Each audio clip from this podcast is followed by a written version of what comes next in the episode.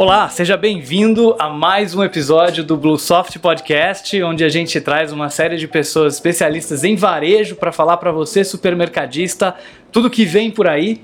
E hoje a gente está aqui com um grande especialista em visão computacional da Beholder, uma startup aqui brasileira que está fazendo um trabalho muito bacana. Fica ligado para acompanhar o que vem por aí. No mundo da tecnologia, cada vez mais se diz que o varejo é a bola da vez. Muita coisa aconteceu no varejo, muita transformação. A gente viu a Amazon nascer e toda a revolução que ela criou no mercado norte-americano. O e-commerce também chegou no Brasil e muita coisa, muitos hábitos de consumidores mudaram. A maneira que a gente pensa em consumir, em comprar, mudou bastante. Alguns varejos acabaram nesse período, mas muitos varejos também cresceram e souberam explorar cada vez mais o potencial de se ter lojas físicas. Mas o varejo mudou, o varejo físico se transformou. A gente viu há uns anos atrás a Amazon Go surgir como uma grande provocação para todos os outros varejistas do que é possível fazer numa loja física com tecnologia. Conversando com varejistas, eu vejo que muitos vão visitar a NRF lá em Nova York para ver um pouco dessa tecnologia e descobrir o que é possível. E é justamente por conta disso que hoje a gente traz aqui para o nosso podcast um dos maiores especialistas nesse tema de tecnologia para monitoramento do ambiente físico da loja. A gente vai falar sobre diversas possibilidades. Eu estou aqui hoje com o César Cavini. César, muito obrigado. Obrigado você, cara. Pela presença, é um prazer enorme poder te receber para falar sobre um assunto que todo mundo gosta, todo mundo está interessado, todo mundo está curioso. O César é da Beholder. Isso. César, conta um pouquinho pra gente o que, que vocês vêm fazendo com tecnologia Beleza. aqui no Brasil.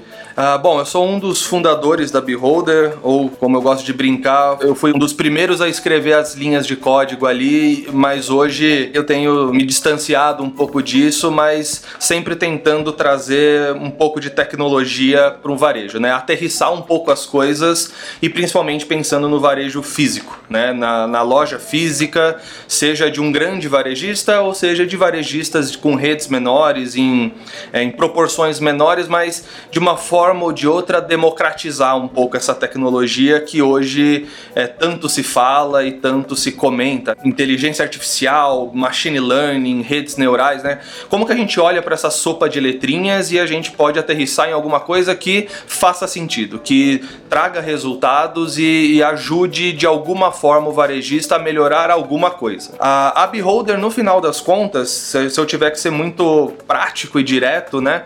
É, o nosso objetivo final é como que a gente pode ajudar o varejista a vender mais, melhorar algum tipo de processo e até com o objetivo de perder menos. É muito abrangente isso que eu falei, mas no final das contas é, eu acho que é o objetivo final de qualquer tecnologia hoje para o varejo. Como que a gente faz isso em termos mais práticos? A gente olha para esse ambiente físico, a gente monitora uma porrada de coisas que acontece ali dentro. É, e a partir disso que a gente monitora, é, nossos algoritmos analisam imagens, analisam dados, a gente analisa praticamente tudo o que acontece naquele ambiente e a gente começa a disparar alertas é, e coisas que deveriam ser feitas naquele ambiente para melhorar alguma coisa. Então eu posso dar, eu acho que o melhor exemplo do que a gente faz, que seria o monitoramento de ruptura.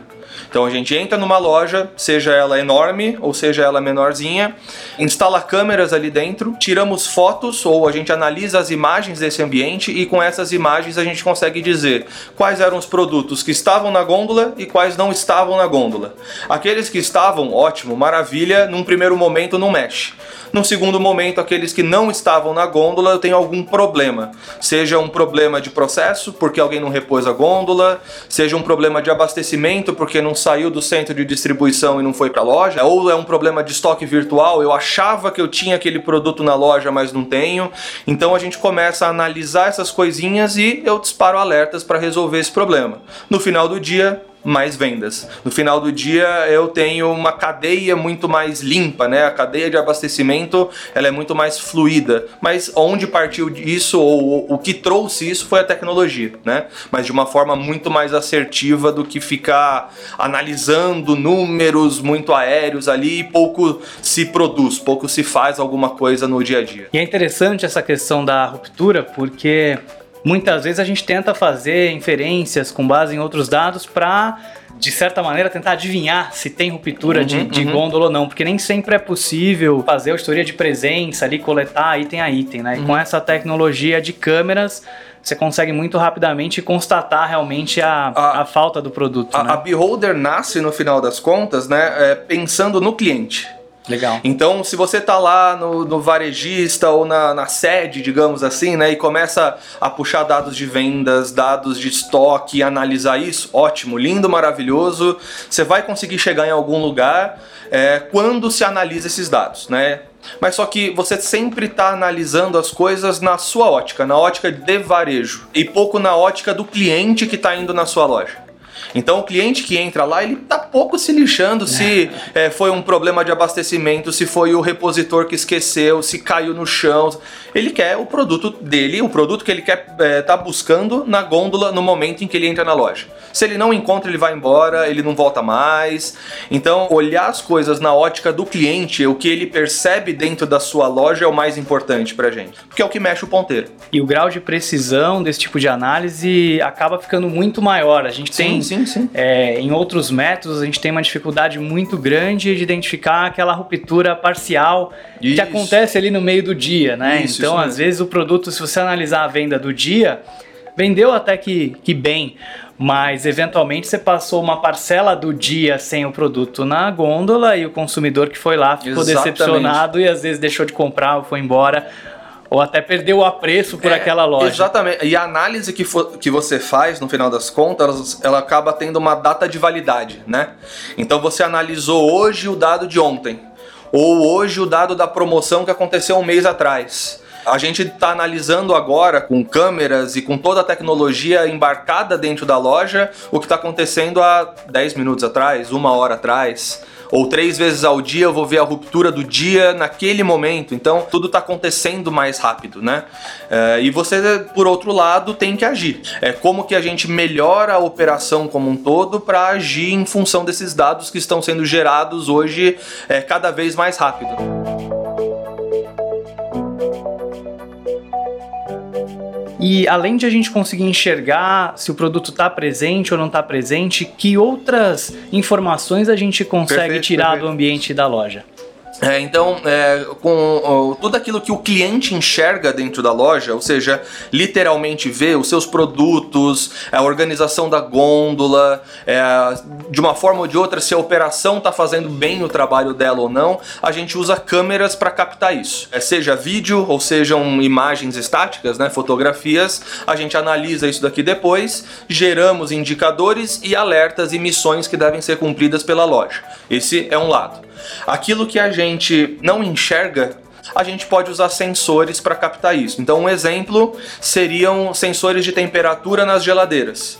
Então, Legal. os produtos que estão ali dentro, eles estão sendo armazenados da forma correta, a geladeira está funcionando da forma correta, não é com uma câmera que eu vou pegar isso. Então, eu tenho sensores de temperatura que de 5 em 5 minutos, por exemplo, é, podem captar a temperatura exata naquele momento. E se está errado, eu vou emitir um alerta para alguém corrigir, ou seja, a manutenção, seja a operação de loja para ajustar o termostato da geladeira, são coisas que a gente pode captar com sensores. Então tem esses dois lados. Né? E é uma tecnologia que vai afetar diretamente na prevenção de perdas. Com certeza. Nesse com caso. Certeza. Tem algum exemplo bacana de alguma coisa que. alguma perda que já foi prevenida por um alerta? Tem, tem. É, daria, é, por exemplo, é, um sensor que viu que a geladeira estava quebrada. Foi numa madrugada que isso aconteceu, a temperatura vinha a menos 3, menos 4 naquela geladeira, por exemplo. É, dali a pouco, na, no meio da madrugada, ela subiu para 10 graus. E eram produtos caros que ficavam ali dentro. Com isso, um alerta, já veio alguém ali para consertar aquilo, ou tirar aqueles produtos e reposicionar, colocar em outro refrigerador. Então, são coisas que a qualquer momento podem acontecer e o monitoramento ajuda e eu vou prevenir uma perda ou algum, alguma contaminação no final das contas contas, quantas vezes é, uma, um descongelamento, digamos, parcial pode ter acontecido no meio da madrugada e ninguém ficou sabendo, né? e para o supermercadista, né, que vende muitos produtos que são congelados, muitos produtos Exatamente. que são esfriados, né, sorvete, carnes, iogurtes, tudo isso, conseguir identificar isso cedo para corrigir cedo uhum. pode significar uma economia bastante e, interessante. E, e, tem uma resposta que eu já ouvi muitas vezes, é, mas o cliente não percebe. Percebe, cara. Porque no final das contas, aquele sorvete descongelado, ele vai ter uma aparência diferente e a hora que o cliente compra, ele vai abrir e vai... Putz, é, ou é um, é, um, é um problema aliado à marca né, do supermercado, ou até pior, um problema aliado à marca do sorvete. É, esse sorvete está sempre ruim a hora que eu compro. Mas no final das contas, não é um problema do sorvete, ou não é um problema do fabricante, é um problema do supermercado que é, armazenou errado, ou que descongelou no meio da noite, alguma coisa assim, né? É super interessante a quantidade de informação, né? Isso o CEO da Microsoft que teve presente lá na NRF esse ano. Inclusive o keynote dele tá público, dá pra gente assistir no, no YouTube, achei super interessante. E ele comenta justamente sobre isso, a quantidade de informação que pode ser gerada no varejo, numa loja, e que muitas vezes a gente não olha para ela, a gente ignora e deixa de fazer ações mesmo uhum. no dia a dia de coisas que vão melhorar a experiência do consumidor, né? Então a gente falou de dois exemplos muito bacanas, tanto garantir que o produto está sempre na gôndola, como também garantir que o produto está sempre na qualidade que tem que estar, tá, porque está sempre na temperatura que precisa e não passou por congelamento, descongelamento, isso é muito bacana. Uma coisa interessante, a gente fala muito hoje em dia sobre inteligência artificial, a gente fala muito sobre redes neurais, deep learning, e para muita gente que está ouvindo o podcast, isso pode parecer uma sopa de letrinhas muito maluca. Yeah. E, e às vezes muita gente também tentando comprar essas coisas sem entender tão bem o que é e como pode ajudar, né? Uhum. Queria aproveitar a oportunidade de estar tá com você aqui hoje, que é um especialista nesse tema, para desmistificar e ajudar a gente a entender um pouco mais sobre o que é cada uma dessas coisas. Uhum. É, Assim, eu não quero entrar muito no, no, mundo técnico, até porque eu acho que o, o mundo técnico ele se torna chato muito rápido para quem não é técnico, né? Exatamente. É, então, assim, fazendo algumas simplificações, é, tudo hoje que acontece é, pelo menos dentro do que a Beholder faz e também muito do que está uh, ah, sendo dito sobre análise de dados, sobre a própria captura de dados, no final do dia, ou de uma forma ou de outra, vai envolver inteligência artificial que isso aqui é o primeiro passo desse entendimento um pouco mais profundo da sopa de letrinha. Inteligência artificial é pegar um computador, pegar uma máquina ou um cérebro que não é humano e fazer com que ele resolva problemas ou mais rápido ou mais complexos que a gente conseguiria resolver. Simples, né? Aí a gente pode ir descendo alguns níveis é, dentro da inteligência artificial. A máquina pode aprender coisas é, que você talvez levaria muito tempo para aprender, é, ou análises que você levaria muito tempo para fazer, ou não sabe como fazer. A máquina pode achar um jeitinho ali. Claro, tem sempre um programador por trás, mas é, o grosso mesmo dessa análise é a máquina que faz. Então aí aparece o machine learning dentro mesmo da inteligência artificial. Um nível abaixo ainda, e hoje é o que se fala é, 99% das vezes, é a, são as redes neurais, né? Ou deep learning. É, eu acho que o melhor jeito de explicar isso, de um jeito muito simples, é andar de bicicleta. Ninguém foi para você, o seu pai, sua mãe, alguém colocou você em cima de uma bicicleta e falou: olha, para andar de bicicleta, você tem que manter seu centro de gravidade bem no meio, porque senão você vai cair para os lados. Você tem que acelerar uma determinada velocidade para frente, porque senão você também vai cair para os lados. Se você cair para o lado, você tem que colocar o pé, ou se acontecer determinada coisa, é, você tem que agir de uma determinada maneira seu cérebro foi aprendendo isso. Ah, quando isso acontece eu faço isso, quando aquilo acontece eu faço de uma outra forma. A rede neural é mais ou menos a mesma coisa. Você tem uma saída desejada, então olha, isso daqui é andar de bicicleta. E a máquina vai aprendendo conforme é, as coisas vão acontecendo, digamos assim. Então é, é, um aprendizado de máquina, é uma inteligência artificial, só que ela é muito mais profunda, ela é muito mais complexa do ponto de vista computacional. No final das contas, é tudo um computador resolvendo um problema ou aprendendo a como resolver um problema, só que são técnicas né, é, minuciosidades um pouco diferentes entre cada uma das técnicas, mas no final do dia é máquina. E do ponto de vista do varejista, né, eu acho que a preocupação não tem que ser tanto, ah, eu vou usar uma rede neural, eu vou usar uma inteligência artificial, é, é mais do o que, que eu quero resolver. E isso daí para mim hoje é o maior dos problemas, né? Antes mesmo de saber qual análise que eu vou fazer ou qual técnica, que profissional que eu vou contratar, o que, que eu quero resolver de fato. Então, é, para mim, essa é a primeira reflexão que deveria ser feita, né? Eu quero resolver perdas. Então eu vou partir a partir disso, né? Eu vou, esse vai ser o meu, meu pontapé inicial do que, que eu vou correr atrás. Aí a partir disso eu vou olhar para os dados que eu tenho dentro de casa, então armazenar esses dados sempre é muito importante e ter bastante tempo armazenado é realmente importante e saber qual é a resposta que você quer tirar desses dados no final das contas é a, é a chave de ouro, digamos assim, né?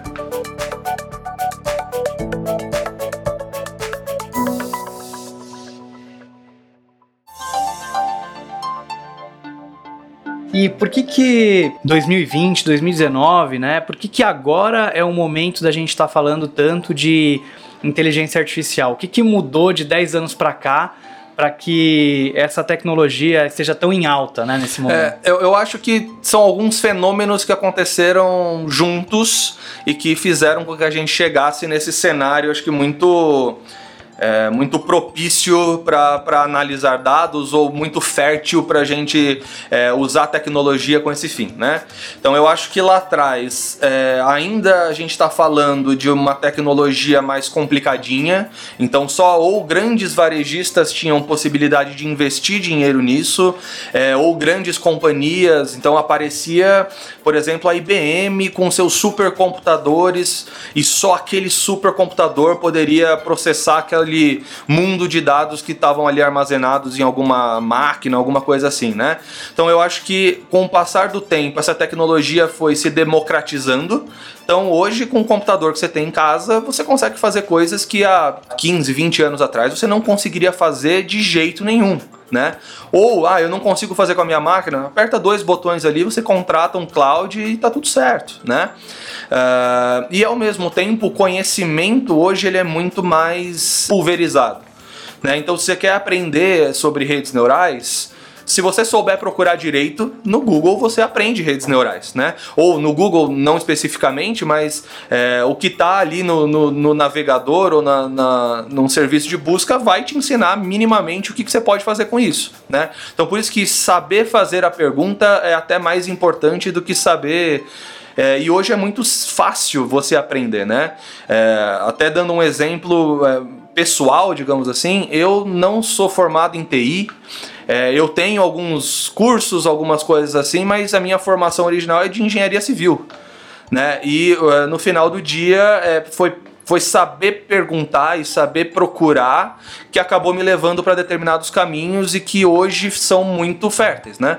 É, mas também não requer que você tenha a ciência da NASA dentro da sua cabeça para conseguir fazer isso. Saber, saber procurar e saber perguntar, né? Quer dizer, as informações estão muito mais acessíveis, é fácil de a gente aprender.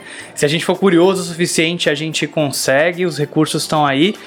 E ter acesso a computadores que conseguem executar esses algoritmos também está muito fácil. Muito mais fácil. E barato, né? Sim, é, é, esse é um ótimo ponto, né? É, também de 10 anos para cá, as tecnologias ficaram mais baratas, né? E isso muda muito rápido. Que a gente começou usando uma câmera muito cara, muito poderosa e pouco acessível, digamos assim. Hoje a gente usa uma câmera que qualquer pessoa física, digamos, poderia comprar. É a mesma câmera, mas eu sei usar ela do jeito certo e no final das contas ela é muito mais barata, então para mim é muito mais fácil. Uma coisa que eu fiquei curioso, a gente falou, né, do momento atual, 2020, como é que você está enxergando o varejo evoluindo nessa questão de, de tecnologia nos próximos 10 anos? O que, que a gente pode esperar? O que, que vem por aí? Será que todas as lojas vão ser versões da Amazon Go, sem fricção, sem checkout, ou a gente vai para um caminho diferente? O que, que você está enxergando para o futuro? É, eu acho que nesses próximos 10 anos, é, o, o varejo ele vai tentar talvez compensar um tempo perdido né? Porque é, talvez até aqui no Brasil, falando especificamente do nosso cenário, é, os varejistas sempre ficaram muito confortáveis na posição deles. Ah, eu, eu tenho um monte de loja, tô vendendo bem, tá todo mundo comprando, eu não tenho problema. Vou abrir mais uma loja e tá tudo certo. Só que determinados momentos o cenário econômico não foi dos melhores, o cenário político não foi dos melhores, e aí eles falaram: opa, Não é bem assim né? Eu preciso não só me modernizar, eu acho que isso acaba sendo até uma consequência, mas eu preciso ser mais eficiente, eu preciso ser mais inteligente, eu não posso sair é, comprando tudo à torta e à direita, eu não tenho sempre os melhores recursos, eu preciso pensar um pouquinho melhor o que eu estou fazendo, né? E a tecnologia de fato vem para ajudar é, a responder cada uma dessas perguntas. Começamos com e-commerce, né? Acho que era um jeito até mais orgânico, é, eu posso usar esse espaço é, que é praticamente infinito, que é a internet, digamos assim, e colocar meus produtos ali, mais gente vai poder comprar, mais gente vai acessar minha loja. Legal, é um jeito. É, ou foi um jeito, né? E só que agora ainda existe um espaço físico a ser conquistado é, e, e, uma tecnologia de uma forma ou de outra ser embarcada nesse lugar. Então eu acho que o varejista hoje está nesse dilema, né? Como que eu faço isso? Como que eu vou olhar para o meu processo na loja físico e eu vou embarcar algum tipo de tecnologia que vai me ajudar a ser melhor e seja melhor do jeito que for, né? Mais eficaz, mais eficiente, menos perdas, é, melhorar minha alguma coisa nesse sentido. Então eu acho que os próximos anos vão nesse caminho, né? De trazer coisas para o mundo físico é, e digitalizar, digamos assim, um pouco esse ambiente, né? Eu não, sinceramente, não acho que teremos Amazon Goals por aí, até porque, é, como você falou no começo, é mais uma provocação do que algo prático. Pode ser algo prático, tá? Mas eu acho muito complicado é, e também pouco acessível, né? O, o varejista que tem 10, 15 lojas, eu acho que vai ser mais difícil para ele pegar todas as lojas dele e virar de cabeça para baixo para embarcar isso. Então, de novo, por isso que saber o que eu quero é muito importante. E talvez essa seja uma, uma forma que a Beholder tem encontrado. Né? Você não precisa é, colocar 200 mil câmeras dentro da sua loja algumas câmeras no lugar certo, fazendo a coisa certa vão ajudar a responder o que você precisa responder ou ajudar a melhorar o que você precisa melhorar e não ficar tentando ter o supra-sumo, sendo que isso daí talvez não traga os resultados corretos ou os melhores resultados, né? De repente entender quais são as categorias, os itens que vai isso, fazer mais isso, diferença isso, se forem monitorados em vez de só fazer se der para fazer na loja toda, Isso. né?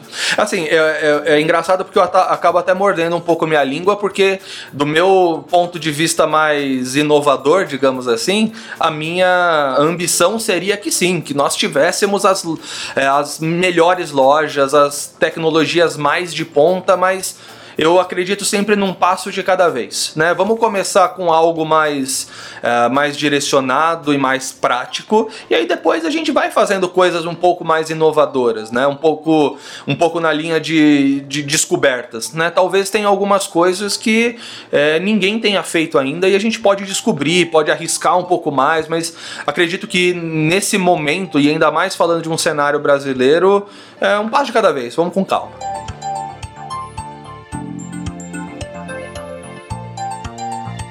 E tanto a indústria tem interesse né, de ter os produtos dela monitorados na ponta, tanto que existem muitos promotores trabalhando no varejo, né, que são contratados pela, pela indústria, como também o varejista tem todo o interesse de garantir que a loja não tenha ruptura, de ter todo esse monitoramento, esse controle o melhor possível. Acredito que ambas as, as verticais aí são potenciais clientes da Beholder, como um varejo ou uma indústria que está interessado em conhecer mais a Beholder, essa tecnologia, pode fazer para falar com vocês? Beleza. Nossa grande missão no final das contas, e eu falo até em termos pessoais, é que a gente seja o mais democrático possível, né?